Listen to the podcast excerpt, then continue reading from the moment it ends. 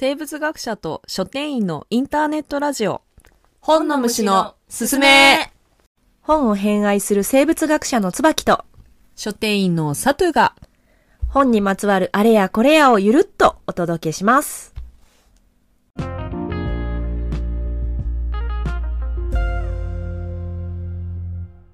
はい、本の虫のすすめ始まりました。始まりました。今日はもうええ今日12月29にこれ放送回だよね？そう、二十九。うちの犬の誕生日あ、そうなんや。おめでとうございます。ありがとうございえます、個人子い子犬情報を 本本件にこそわりなく全世界に公開 えー、めでたいね。ねうん。え7歳に七歳になるんや。なりました、セブンスアニバーサリーセブンスアニバーサリー。へえ。全然なんか見えないね、七ちゃんに。子犬っぽ子い犬っぽいんよね。すべてが子犬っぽい、ね、可愛い。イノセンスな子なんですよ。あとなんかあの普通に顔立ちとか体型がうなんんか大人っぽくならずに終わった、うん結構だからプロの人トリミングサロンとかでもうん。子犬と間違われるでしょうとあ、か言われる。あプロの人に、あ、うん。そう、そう言われるってことね。とかペットショップの人とかにも「何ヶ月ですか?」とか言って「いや7 70ヶ月」みたいな。82パピーではない。みたいなそうそうそうそうそう。そうなったりする。へえ。なるあ嬉しい嬉しい日の配信です。おめでたいですね。でえっ、と年末も差し迫ってきてねそろそろはい。皆さん手手足乾燥する季節かと思うんですけど。ねえもう仕事納めの方も多いんかな？29日というその導入の方がいいね。ちょっと手足乾燥する季節ってちょちょっと気持ち悪いよね。いやそんなこともないとあそう思うけど。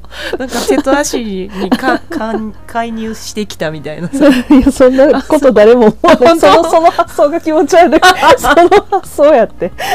そっちか。そっちやそっちや。誰もそんなこと思わない。そっか独特すぎる。お塗りしましょうかみたいな。えー。なんでそうなんねん なんか江戸川乱歩みが出てくるよ なんか人間椅子みたいな。そうやなそっちにな椅子にっちゃう。潜んでますみたいな。気持ち悪い気持ち悪い。まあそそれは置いといて。そうそれは置いといてね、はい、年末またいろいろうん。本とかね読める季節ね。だったりする人もねうんうん。きっと多いと思うから、うん。なんか今回のね回もですけどこれまでの回とか、前回もホリデーシーズンにおすすめのね、うんうん。本紹介したりしているのでうん。読書の参考とかはい。あるいはうんまたこんなこと言ってるなみたいな。大体アホなことばっかりやそうってる。そうそうそう移動時間のお供にちょっと、うん。そうね。ね。ぜひね帰省の時のお供とかにそうやね。してもらえても。結構やっぱ新幹線とかね本読んだら寄っちゃったりとか、ね。意外と集中できなかったりとかするしね。そうそうそうそうそう、なのでそういう音のお供にもしてもらえると。ぜひぜひ。嬉しいななんて、はい。さて今回はまたいろいろうん。何の話しようとかちょっとうんうん2人でうなったりもしたんですけど結局はいつものあれでいきます、最近何を読みましたか？という話。定番のね。そう定番。でもやっぱりねそこからこうどんどん広がっていってね、うん。結構毎回終わってみるといいんじゃない？みたいな。うんうん。自画自賛みたいな感じになったりもねしたり、うん。というわけでサトゥーさん最近何か面白い本読みました？えーもういっぱい読みましたけど例えば本中。本中やで。本中本中。例えばねあの古典的な名作をあんまり読めてないなと思って。あでトルーマン・カポーティのほう「ティファニーで朝食を」おう映画になってるやつ。そうあれ私映画しか知らんくてさ原作があるって知らんくて。私も知らんかった。ああほんま、うん。そうそうそう。なんか映画好きの方から教えてもらって原作あるよって。あそうなんや。えいつ頃のなんやろうね？えっ、とねえっ、とね1940か50あだって映画が1950年ぐらいじゃなかったっけ？だだいぶ前やで。だいぶ前やんね。なんかちょっとガビガビのなんかヘヘプバーンだっけ？ヘップバーンヘップバーン。が頭の中に浮かんでるからだいぶ前のはず。はずとか言って、うんうんうん。映画って私でも全然見ないからあーそっかそっかそっかあんまりわかんないうんうん。んだけど、でも私でも知ってるぐらいやから。まあ超名作やんな。超有名だよね。1958年頃なのかな？ちょっとごめんなさい。正確ではないんですが初めて出たのが1958年にあの雑誌かな、うんにうん。発表されたみたい。なるほど。で1961年にちょっとウィキペディア情報なんでこれ合ってるまあ合ってると思うけどねさすがうに、ん61年にオードリー・ヘップバーン主演で映画になったそうです。なるほど、まあだからやっぱ60年以上前うん、そう考えるとすごいね。うん。そうでさそのティファニーで朝食をのさ映画のさまあ、うんというかそのヘップバーンのイメージってさ、うんうん。あのすごい清楚で上品でうん。なんかまあでティファニーって朝食はちょっとエレガントなイメージなうんうんうん。感じ、を多分連想する方が多いと思うんですけど、うんあの原作のティファニーで朝食をがのそのヘプバーン役の人うんの、うん。いやななんて言ったの？その登場人物が全然イメージと違ってその映画版と。あそうなんだ。そう。小説版がなんか結構やんちゃっていうか自由奔放な感じの人なんやんか、へえそうなんや、うん、例えばその、うん。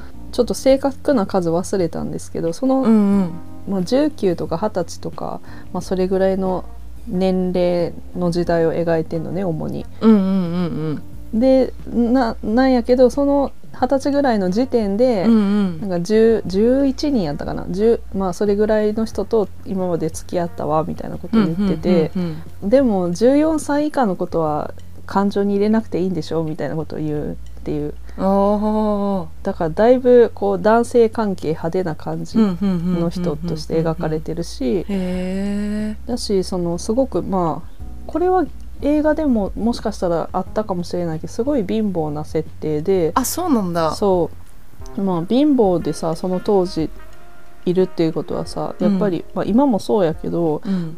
ちょっとこの治安があんま良くない環境で育つから、うんうん。まあ、それで結構なんていうのかなあんまりいい少女時代を過ごしてないうん。みたいな設定があったり、うんなるほど。そう。かなりでもそれでもなんか結構お金とかうん。関係がすごい派手でパーティーしてたりとかして、ちょっとその清楚みたいなヘップバーンのイメージと真逆、むしろちょっとほ宝刀宝というか。刀うんっていう言葉でうん合ってると思う、うん。自由奔放。え今うん。ど私全然見たことないんやけどあらあらすじっていうかあれはどういう話なん？なんて言ったらいいのかな？ロまあマンス、そうやね。ロマンスって言っていいんやろうかな。小説版の方だと、うん。あの小説家を目指してる僕っていう主人公がいて、はいはい。でそのうんその人がちょっと昔を回想するって形で物語が進むねんけどうなるほどなるほど。そうでその中であの同じアパートアパートって言わない。アパートでいいか。アパートに住んでる、うんうん。その女の子がうんうん。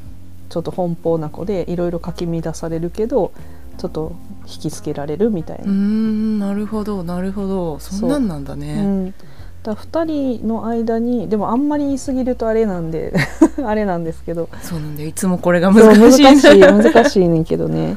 なんかうーん結構その女の子の奔放さっていうところであの、ストーリーに彩りがすごい加わって、うん。なんかこう見てる側がドキドキハラハラさせられたりワクワクさせられたりするような感じでしたね。なんかえっ、と映画版のティファニーはで朝食をはうん。ヘップバーンの魅力がすごい溢れててそれに引きつけられる感じやったけどなるほどなるほど。なんか真逆の魅力があって引きつけられるような話でしたね。へえそれはじゃああの映画を見た人こそ逆に楽しめるかもしれない、ね、見てほしい見てほしい。ぜひ見てほしい。映画版もすごい素敵なんですけど全く違うけどちょっと共通してるようななんか魅力がありましたね小説版は。へなんかさ自由奔放な感じの人ってさーうん。あのす魅力があったりするやん。わかるよ。なんかこうすごい私自由な人好き。そう。なんかさ型にはまらないような人って、うん。いろんな迷惑を起こしたりとか、ななんかこうはみ出たり社会からうんうんうんしたりとかするけど、でもなんか憎めなかったりとか。そうやんね。そうやんねなんか憧れたりする部分とかもあったりするやん、うん。自分にはできない型破りさになんか魅力を持ったりとか,、うん。そういう感じのあの魅力がある、うん。うん。人物でしたね。なるほど、うん。そういうなんかねあのキャラクターって物語をぐいぐい引っ張っていくもんね。あそうそうそうそう。まさにそういう感じの物語だったね。へえ、うん。それはあ食わず嫌いはせず読んでみみたいなと思いました。あそうあのそうそうそう。でそう村上春樹さんの役で出てるもあのがあって、へえでそれがあの結構今は一般的かなと思うんですけど、新しい版としては。うんうん。なんか私ちょっと村上春樹さんが苦手意識があって。私もなんです。あそうなんですね。なんていうか 文さ体がちょっと合わない感じで。ちょっと私たちもさうん。日本人読書好きでさうん。今まで考えたら不自然だよ。出てきてないの。村上。あ村上春樹さん。確かにね。あんなに超一番有名な世界的に有名な確かに一回も挙げたことがない、ね、何かが何かが。と言ってもそのうん。著作を何個も何個も読んだわけじゃないから、うん。その分かってないんですけど。いや私もでも中学校の時に読んで以来なんだよね。だからきっと今読むと違うんだろうなと違ったりするんやろうなって。思いつつもそう。読んでないからそうね。紹介できないみたそいうななんですよ。2作ぐらいしか読んでないんですけど、まあ、そうんうんうん。その2作はちょっとなんかあんまり得意じゃないなと思って、うん。それでちょっと距離を置いてたんで、うんうんうん。ティファニーもちょっと村上春樹さんの役がちょっと文体が自分に合うかなっていうのが心配だったんだけど、翻訳結構大事やもんね。癖がそうあるからね。そうね。だけどその村上春樹さん版の「ティファニーで朝食」はすごい読みやすくて、なんかあんまり村上春樹さん節みたいなものがあそうなんや。そうあんまり感じなくてなんかスルスル読めちゃう感じだったんで。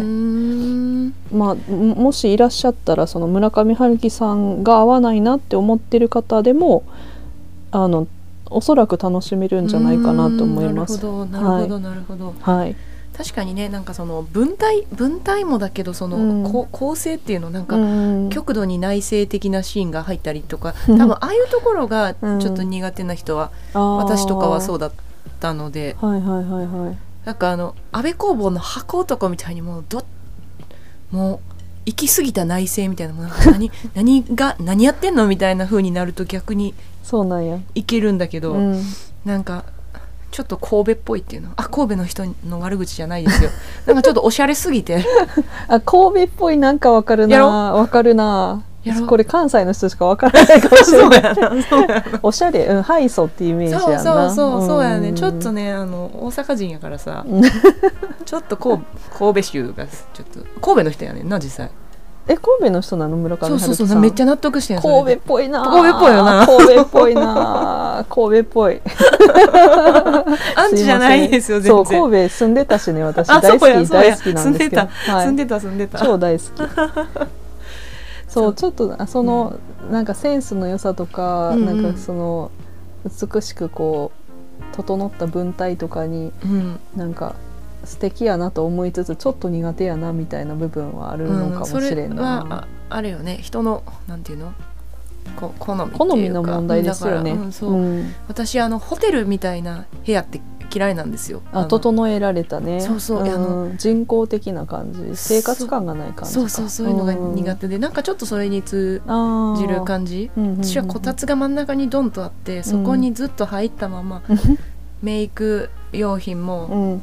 なんか冷蔵庫も全部手が届く位置にあるっていうのが理想の部屋やからさ。なんかちょっとうん違うみたいなるほどね、うん、言ってる意味はわかる気がするななんか、うん。そうやね。人間臭さみたいなものがもうちょっと欲しいのかもしれません。私は、批判とかじゃなくてね。あそうそうそう。そうですね。はい。ま まあ。た転がっていったね話が。転がっていったね。そんな感じでちょっとティファニーおすすめしたいと思いますが。なるほど。はい。椿さん最近読んだ本でなんかおすすめのもんってありますか？ちょっとね最近驚いたことがあって。うん。私さうん忘れてたんだけどうん。めちゃめちゃ夢の旧作好きだった忘れてたの？忘れてたのよ。そう。うん、あんなに好きだったのに。そう。私だって中学か高校の時にドグラマグラの続編勝手に書いたりしてたん 面白い。二次創作、えーあれにあれに続編ってありえるんや。すごいな。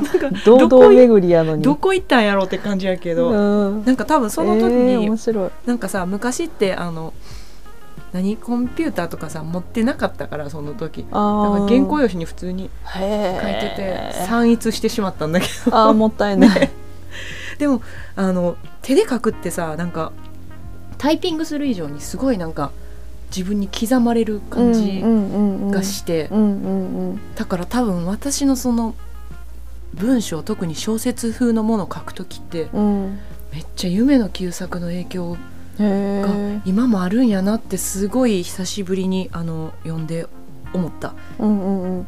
あで読んだ本がはい、えー、とメイド行進曲っていう角川から出てる、あの最近なんかまた新しく編み直してうん。その出された短編集なんでその、何編か入ってる中の一つがそのメイド行進曲っていう。夢の旧作さん。あそうそう夢の旧作のなんだけど、うん。それがもう本当になんていうのあ夢の旧作みたいうん。なザ夢の旧作みたいな ちょっとうんうんうん。振り回される感じ、うん。なんて言うんだろうな不気味な世界観でうん、あのなんか点々が多いみたいな。点々が多かったっけ？多い多い夢の旧作って。でなんかちょっと狂人 あの当時の呼び方であの狂狂った人の狂人ね。うん。のなんか一人語りみたいなんとかがこうすごい差し挟まれたぽりい。なんかすごいそれをさ久しぶりに読んだらなんかしびれちゃってさ。うんすごい好きだわと思って。うん。で出て出てくる言葉もさなんかまああの時代の本ってまあ大なり小なりそうなんやけどうん。すごい今じゃ絶対言わんみたいな表現もいっぱいあってさすごいあの人間がねあの船のちょっとじ事故というか事件でそのみんな海の中に落ちちゃってはあはあ。溺れてはあ。そのお互いをつかみ合うみたいな描写があるんやけどその描写がすごくて珍妙極まる人間の数珠玉とか。もうもう夢のさんやな。そう。もうなんかこういうのさすごいな。こういう表現すごい好きで。ああとなんかあの何？あのもうずっとあの同じ釜の飯を食った仲間みたいなのの表現でしらみを分け合った仲とか。いやーやだなたまらんな。そうこのこのセンスよと思って。わざわざね同じ釜って言えばいいところをしらみで例える。そうそうそう。そんなねっちょりした感じ。ねっちょりしてんな。私の中に完全に息づいてるセンスだなと思って。すごいあの中学生とか高校生どっちか忘れちゃったけどの時にその夢の旧作を初めて読んだ時の衝撃がすごいありありと思い出されてすごい懐かしいようなちょっとしばらく小説書いたら夢の旧作風になりそうみたいな気持ちになった。た衝撃が大きすぎてね。そうそうそうそうそう。へいややっぱりねその昔読んだものと印象がさ変わるものってーすごく多いやんか、うん。その中でもなんか全然変わらないなんか私の中でこうピンと響くみたいなうんのうんがあって、うん。まあ、万人に全くおすすめできる作家ではないんだけども 間違いなハマる人には本当にドンピシャでうん。ハマるなと思ったり。へえなんか本当に昔のそのそれこそ授業中にドグラマグラの続続編を書いてた。授業中に？書いてた書いてた。そうなんや。知らんかった。なんかそんな自分の姿とかもありありと思い出したりした。知らんかったな 当時。同じクラスやったのに。なんなんやろうな。のりこにも見せてなかったんか。いや見てないと思そうやんな。インパクトあるよな、そんなことしだしたうらな、うん違う本あの小説は見せてもらったことあるけどミステリーで。ミステリーもなんかそうあの時書いてたねいうんろいろ、書いてた書いてた。今今もね小説とかなとにかく文書くのが好きなので、書いたりねするんですけど、うんうんうんうん。しばらくはもうしらみを分け合うとか言い出しそう。いいですね。私も夢の旧作一番好きな作家っていうのは未だに変わってないのでちょっと読んでみようかな。いやそうそうそのそのなんだ？メイド行進曲っていうのがその本のタイトルで、読それいやそれがあの今回初収録みたいな。そうなんや。多分昔のなんかお本やったら手に入るんかもしれんけど、うんうんうん。とにかくまあ今は手に入んなかったのがこの最近？ななんかこの11月とかかあだいぶ最近。な本で。へえそれはチェックせねば。いやーもう久々にもう来るよ。あの一応多分知らない方のためにあの夢の旧作さんの一番有名な本ってあの「ドグラマグラ」っていう本だと思うんですけど、うんうんうん。あの日本三大奇書って言われてるんそうよね。ね 奇妙の木で。あそうそう。書物の書の奇書、なんか読んだものは必ず狂うとされているみたいな歌い文句が。そうそうそうそうそう。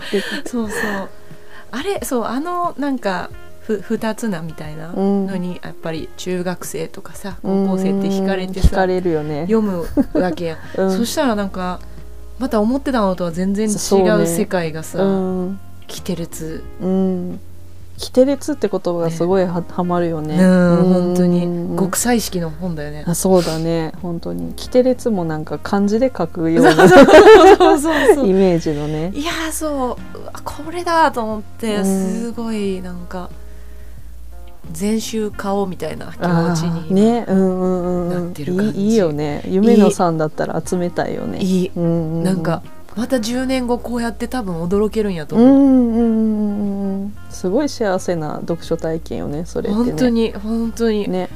やだからさ多分自分が経験してきたこととかがさあんまりなんか重なる部分が少ないっていうの？だから多分その鮮烈さっていうのが変わらんかったんかなうんるほどね。確かに夢の旧作さんはいつ読んでももう夢の旧作すぎてさ、すごいよあんなのもう。あの世界観。うん。をあのたっぷり楽しめるはい。短編集になってるので、はい、短編集だったらちょっと読みやすいかもしれないしね、うんうんうん。導入としてね。読みやすい読みやすい、ねうんうん。えどうかな？分からん。夢のさんの中では読みやすいかもしれない。そうすごいあー原点みたいな自分の読書のうん。ところを久しぶりに見たななんて思ったりしました、うんうんうんうん。なるほどです。じゃあ今回は2冊。全然違う。本当にね。方向の。ほんまにほんまに。本ご紹介しましたけれど。まあそれもね。ねそれもね。ホームスらしいよね。らしいと思いますね。はい。なのでまああのこれをきっかけにこの2つの本を手に取ってもらえると嬉しいです。では皆様良いお年を。そうだ良いお年を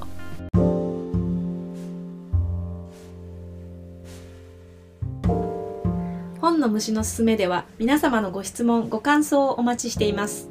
取り上げてほしいトピックも随時募集中です。ツイッターの DM または番組説明欄に記載しているメールアドレスにご連絡ください。本の虫のすすめは毎週金曜日17時に配信しています。アフターファイブに読書トークをお楽しみください。